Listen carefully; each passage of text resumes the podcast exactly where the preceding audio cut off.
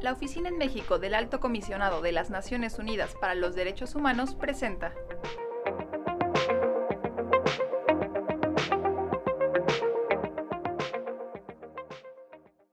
Bienvenidos, bienvenidas a una nueva edición del podcast de la ONU-DH. Mi nombre es Octavia Mezcua, oficial de Derechos Humanos, y en esta ocasión les invitamos a quedarse con nosotros para reflexionar sobre los derechos de las personas privadas de su libertad. Nos acompañan hoy Lucía Alvarado, coordinadora del Centro de Atención Integral de Familiares con Personas Privadas de la Libertad de la organización civil Documenta, y Paola Zavala, quien es presidenta de Ocupa, Organización Comunitaria para la Paz, y especialista en temas de reinserción social. Bienvenidas Lucía y Paola, muchas gracias por participar en esta ocasión. Hola, muchas gracias por la invitación a la Oficina del Alto Comisionado de las Naciones Unidas y un saludo muy cordial a las personas que nos escuchan. Hoy es un gran día para hablar de las personas privadas de la libertad y de la reinserción social. Hola, muchas gracias a la Oficina del Alto Comisionado de las Naciones Unidas por la invitación y un saludo a quienes nos escuchan. Esperamos sea de su interés lo que vamos a platicar hoy sobre el derecho a la reinserción social de las personas privadas de su libertad y liberadas del sistema penitenciario en México. El día 18 de julio se celebra a nivel mundial el Día de Nelson Mandela, que sirve para reafirmar los derechos de las personas privadas de la libertad. Entre los derechos más importantes para este sector de la población está el derecho de reinserción a la sociedad, una vez cumplida la pena de prisión. En México, que cuenta con más de 200.000 personas privadas de la libertad, este es un tema fundamental ya que, al igual que en muchos otros países, las personas privadas de libertad enfrentan múltiples obstáculos en la ley o de hecho que impiden su reinserción a la sociedad. Lucía, en tu trabajo de defensa de los derechos de las personas privadas de la libertad, ¿cuáles dirían que son los principales retos para la reinserción social de este sector de la población? Partiendo de que la reinserción social es el restablecimiento de los derechos que les fueron limitados a las personas privadas de la libertad, los retos son muchos y algunos difíciles de vencer. Uno de los primeros retos es salir de prisión sin un documento de identidad, como es la credencial del INE, que es imprescindible para hacer trámites y acceder a servicios. Otro de los retos es encontrar oportunidades de empleo donde no les piden antecedentes penales y eso es una limitante ya que en casi todas las empresas piden este requisito. Y un gran número de personas que salen de las prisiones se conformarán con empleos informales sin beneficios a seguridad social y a otras prestaciones laborales, limitando sus planes de vida. Otro de los retos es reconstruir los lazos fracturados con sus familias y con su comunidad, ya que en un gran número de los casos las familias los abandonaron en la cárcel no por falta de amor o compromiso, sino porque el desgaste económico para las familias fue enorme. Al tener que pagar abogados y a cubrir todas las necesidades para sobrevivir en prisión, desde un cepillo de dientes hasta agua, comida, ropa, medicinas, hasta protección para sus familiares presos. Y esto se profundiza mucho más en las mujeres porque son las mujeres, madres, esposas, hijas y hermanas las que acompañan más a través de los años a sus seres queridos por los roles de cuidadoras que hemos adoptado. Existen otras limitantes en ciertos sectores de esta población porque no es lo mismo hablar de una persona que salió con un brazalete electrónico de monitoreo con limitantes para su movilidad, o sea que no pueden salir libremente a conseguir un empleo eh, y eso profundiza mucho más el problema que tiene, al menos e, económicamente.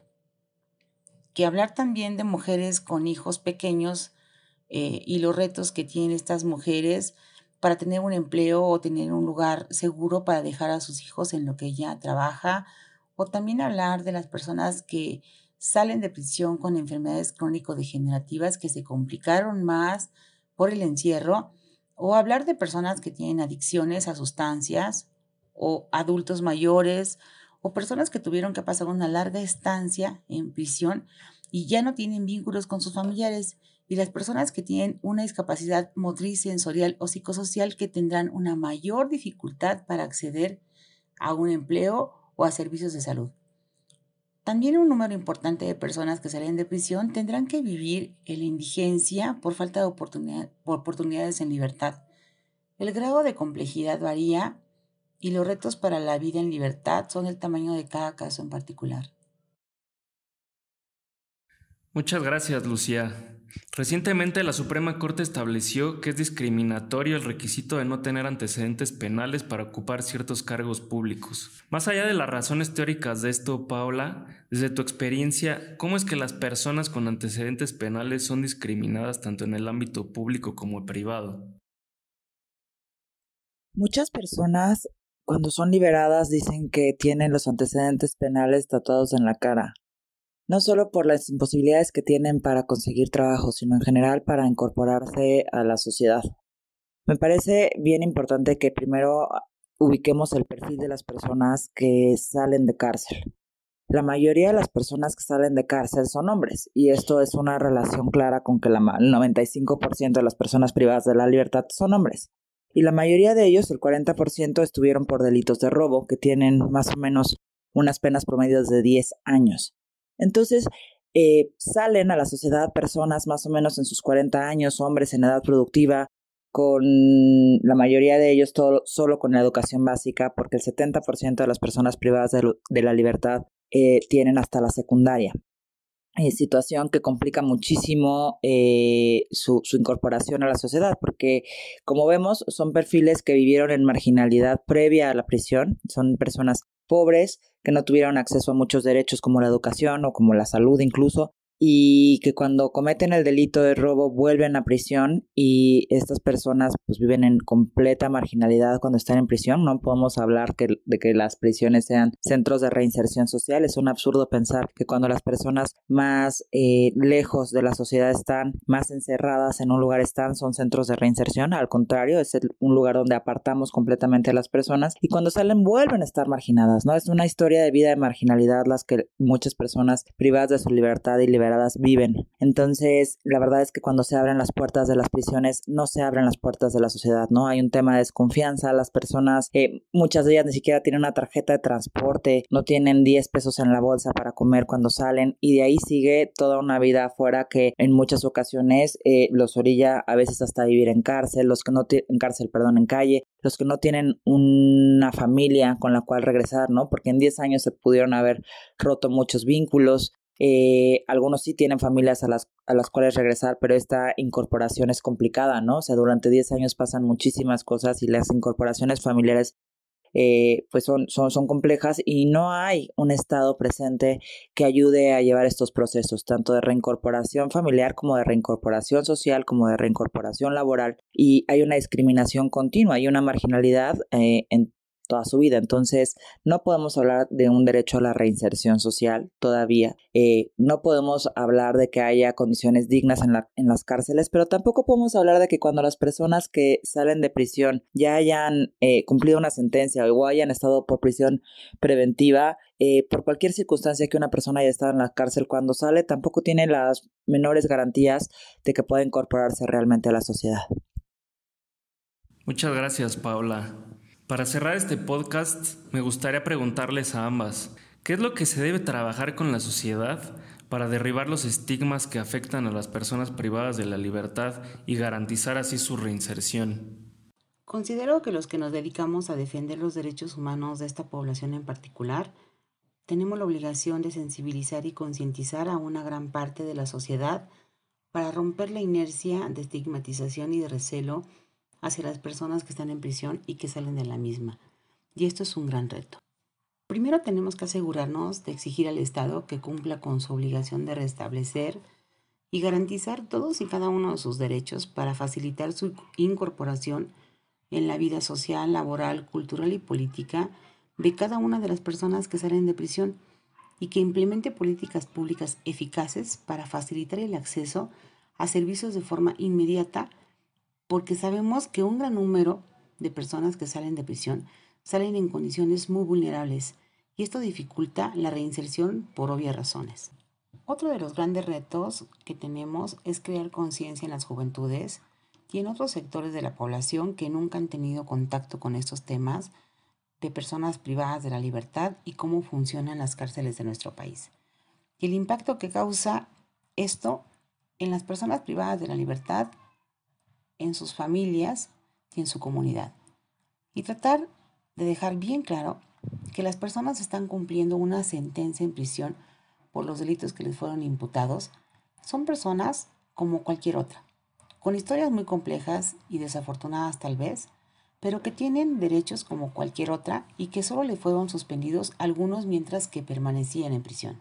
Tenemos que salir de nuestros círculos comunes para hablar en otros espacios de la trascendencia de la pena en los niños, niñas y adolescentes que son hijos y hijas de las personas presas y el gran impacto en sus vidas, y exigir la visibilización de este grupo en particular para atender sus necesidades porque esto contribuirá a la larga en la prevención del delito.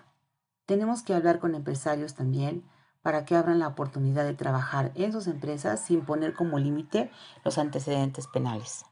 En lo particular, cada vez que tengo oportunidad de hablar con estudiantes de diferentes universidades, les hablo desde las historias de las familias que me encuentro en las filas afuera de las prisiones para la visita.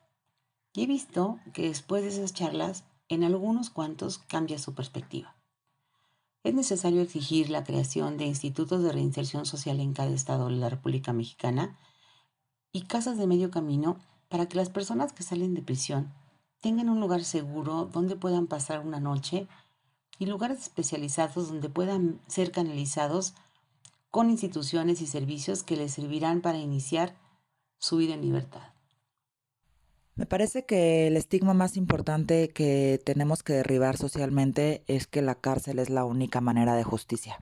Cuando todos los delitos son graves, ninguno es grave. Entonces, últimamente eh, tenemos muchos años eh, en este punitivismo en el que todas las conductas sociales se, que, que, que, nos molestan las queremos castigar con la cárcel, todas, ¿no? Desde la corrupción hasta el robo de cuachicol, hasta el robo en transporte público, pero también los homicidios, también los feminicidios, también las tratas.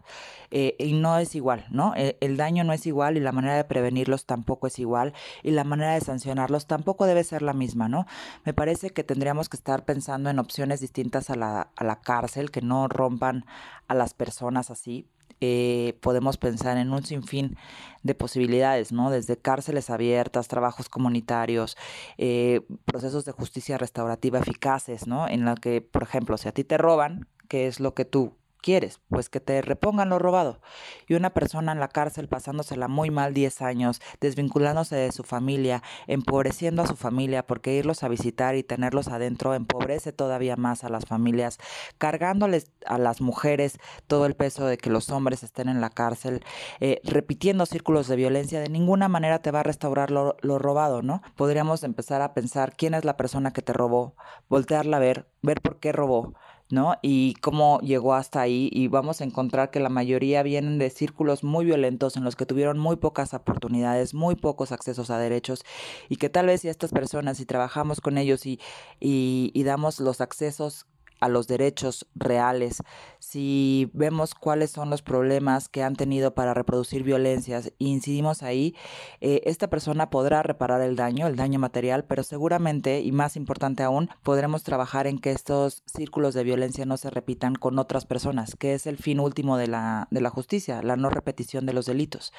Entonces yo creo que hay que pensar ya en estrategias eh, distintas a las cárceles para prevenir los delitos. El, la palabra creo que tiene que ser prevención, prevención primaria, prevención secundaria y prevención terciaria antes de que se cometa el delito y cuando se cometió el delito, cómo hacemos para que no se vuelva a repetir, cómo hacemos para que la persona no reincida, pero cómo hacemos para que los círculos alrededor de ella, su familia y sus barrios bueno, se conviertan en, en, entornos pacíficos y sobre todo creo que hay que revisar por qué la gente está cometiendo tantos delitos, cuáles son las causas estructurales eh, de desigualdad social tan profundas que están haciendo que la, que la gente esté dispuesta a robar, a matar, por dinero, ¿no? Eh, creo que esa es una conversación que nos atañe a todos socialmente y, que todos tenemos un poquito de responsabilidad en esta construcción de, de esta sociedad tan desigual y tan injusta y tan cruel que, que tenemos. Entonces, hoy que es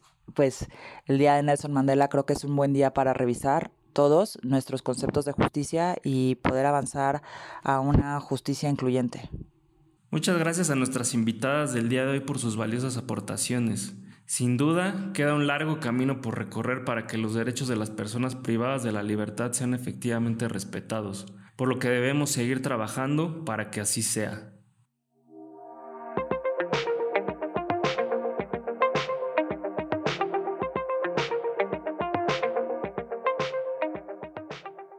Esta fue una producción de ONUDH y Sinu México.